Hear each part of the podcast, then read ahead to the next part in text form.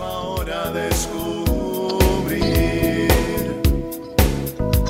Tiene algo nuevo para ti, una propuesta que puedes seguir. Una verdad que compartir, una nueva forma libre de vivir. Un sencillo estilo de servir, el camino hacia la santidad. Hola, qué gusto saludarte en otra cápsula de paz y bien. Invocamos al Espíritu Santo para que nos acompañe en estos minutos de reflexión, de paz, de encuentro con el Señor. Bueno, pues, ay, te comento que hoy son de esos días en que no sé por qué no se quiere uno levantar, ¿no? Y eso que no es lunes. Se hace el día, no sé, como que no duerme, no uno bien o falta darle más reposo al cuerpo, pero híjole, te cuesta trabajo levantarte, ¿no? No me quiero así como que levantar y le das vuelta y vuelta y vuelta y el despertador está así como que sonando y pues ya le dices a Alexa que se calle porque no te quieres levantar. Pero pues ni modo, hay que levantarse y empezar a trabajar. Y casi nunca pongo yo noticias en la mañana porque todavía no me gusta empezar a procesar las cosas que por lo regular nos empiezan a llenar de cosas negativas. Y siempre pongo primero el evangelio. Pero ahora sí puse las noticias no le dije a Alex a ver pon las noticias del día. Y me llamó muchísimo la atención que hablan sobre una niña que tiene 10 años de edad y es una niña que es un genio. Va por su segunda ingeniería. Tiene un coeficiente intelectual de 162.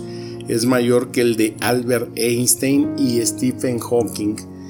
Y la entrevistaban allá la niña y lo que me sorprendió es su claridad sobre lo que quiere en la vida no, su sueño es, es, llegar a ser astronauta. Entonces tiene 10 años y ella a los 18, 19 años ya se ve en el espacio.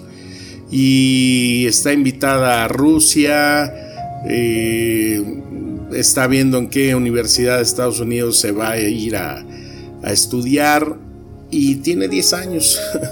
Dices, a los 10 años tiene perfectamente claro lo que quiere ser en la vida, lo que está haciendo en la vida. ¿Cuántos de nosotros a esa edad teníamos la claridad de lo que queríamos?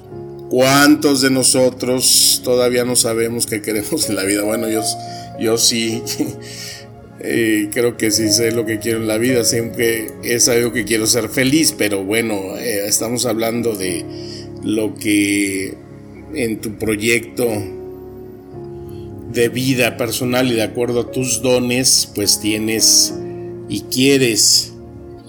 Y justo con eso termina el Evangelio del día de hoy de Lucas 12. Al que mucho se le da, se le exigirá mucho, y al que mucho se le confía, se le exigirá mucho más.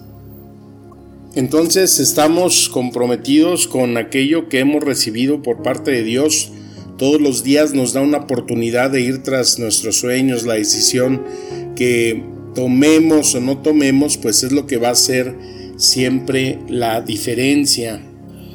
Con frecuencia uno en el acompañamiento espiritual pues eh, se encuentra con esto, con personas que no saben en dónde están ni para dónde van y pues ahí el riesgo está de que cualquier camino que se tome pues les da igual, aunque al final pues no les gusta con lo que se encuentran.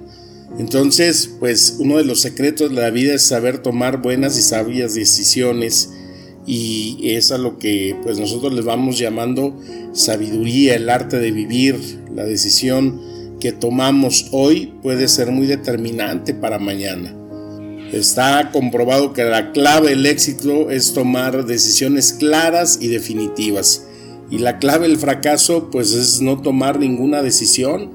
Cuando no tomamos decisiones lo que estamos haciendo es que tenemos miedo de fracasar y muchas veces esperamos que otros tomen la decisión por nosotros y así es más fácil excusarse y culpar a alguien que ha tomado esa decisión por nosotros.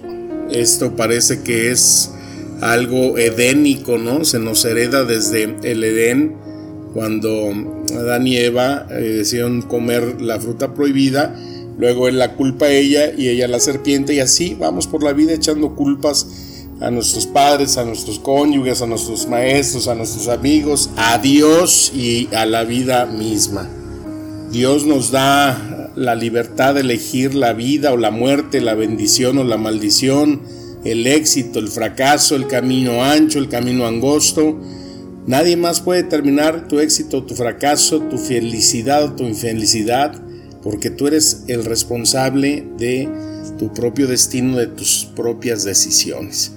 Y cuando encontramos así personas que no son muy comunes o como esta niña, es lo que mm, motiva, ¿no? Para levantarse y decir, pues sí, tengo flojera, pero tengo que salir a enfrentar eh, la vida. Y como siempre, ¿no? El darnos cuenta de lo que tenemos. Pues a lo mejor no tenemos ese coeficiente intelectual, pero tenemos muchos otros dones que tenemos que poner a trabajar y sobre todo, independientemente cuáles sean, el no olvidar jamás de ser agradecidos. Porque eh, seamos agradecidos de que todavía pues quizás no tenemos todo lo que deseamos, porque si así fuese, pues qué nos motivaría a seguir adelante. Mm, hay que ser agradecidos cuando no sabemos algo, porque nos da la oportunidad de aprender. Hay que ser agradecidos en los tiempos difíciles, porque pues a pesar de esta situación en la pandemia, en esta crisis, ¿qué es lo que eh, nosotros hemos aprendido? ¿Qué es lo que nosotros nos ha llevado a crecer. Hay que ser agradecidos también pues por nuestras limitaciones, ¿no? hay a lo mejor no tenemos ese coeficiente intelectual de 162, a lo mejor nomás tenemos 62 y no vamos más. Eh, pero eso nos da oportunidad de mejorar, ser agradecidos por cada nuevo desafío, porque eso siempre nos va a dar temple, edificar nuestro carácter, nos va a fortalecer. Tenemos que ser siempre agradecidos por nuestros errores, ya que el error siempre nos va a enseñar valiosas lecciones. Cuando nosotros agradecemos de que estamos cansados y desgastados, pues eso significa que hemos hecho una diferencia. Es fácil, ¿no? Estar agradecidos por las cosas buenas, una vida de logros solo alcanza a quienes también pues son agradecidos con los reveses que da la vida. Por eso la gratitud puede tornar algo negativo en algo positivo. Siempre hay que buscar la manera de estar agradecidos por nuestras dificultades. Eso siempre se va a convertir en abundantes bendiciones. Por eso ahí nos dice Pablo en Colosenses 3:15, la paz de Dios gobierne nuestros corazones, a la que fuimos llamados en un solo cuerpo, y seamos agradecidos. Y se agradece, ¿no? Que eh, encontrarte con una noticia así, pues a mí me motiva, porque esto me lleva en primer lugar a estar dispuesto a aprender más, a estar más atentos una persona que no es sabia no presta atención y tampoco está dispuesta a aprender. Entonces, eh, saber que cada día se brinda esta oportunidad, pues también nos puede llevar a tomar buenas decisiones en enfocarnos lo que queremos, poner atención, visualizar todas aquellas cosas en las que, eh, que parezcan sencillas, aunque parezcan insignificantes, son bien importantes para nuestra vida. Eh, el nunca perder ¿no? esa atención hacia el trato, por ejemplo, a los demás, ¿no? el saber que tu presencia puede ser significativa y siempre ser motivante para los demás. Ahorita que voy a misa con las madres clarisas, pues ahí está siempre, ¿no? El llegar con esa alegría, motivarlas, se motiva uno con las hermanas también en ese ambiente de oración y a seguir haciendo las grandes cosas en los pequeños detalles de la vida. Y esto pues siempre nos lleva a estar eh, dándonos cuenta, a seguir impulsando nuestro proyecto de vida y, y los logros que queremos tener. ¿Qué quieres lograr en la vida? ¿Cuál es tu sueño? Ahí esa sentencia que nos da Proverbios 14:23 dice, todo esfuerzo vale la pena, pero quien habla y no actúa acaba en la pobreza. No nos podemos dejar llevar por las limitaciones de nuestra salud, de nuestra edad, sino tener siempre renovado nuestro pensamiento, nuestra mente, nuestros deseos, los logros que queremos de acuerdo a aquello que pues estamos viviendo en nuestro tiempo, en nuestra circunstancia y en nuestras capacidades.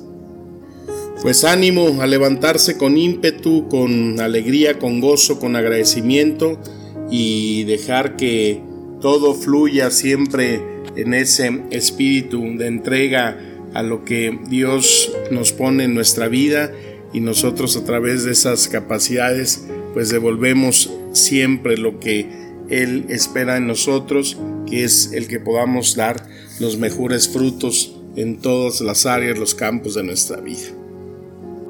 Así que a saber que si el Señor nos ha dado mucho, también se nos exige mucho y hay que entregarle mucho al Señor porque es la manera de estar en esa comunión, en esa consonancia, en lo que damos y recibimos. Pues que las palabras del Santo Evangelio nos sigan administrando espíritu y vida. Te deseo un excelente día y mi deseo de paz y bien. Amén.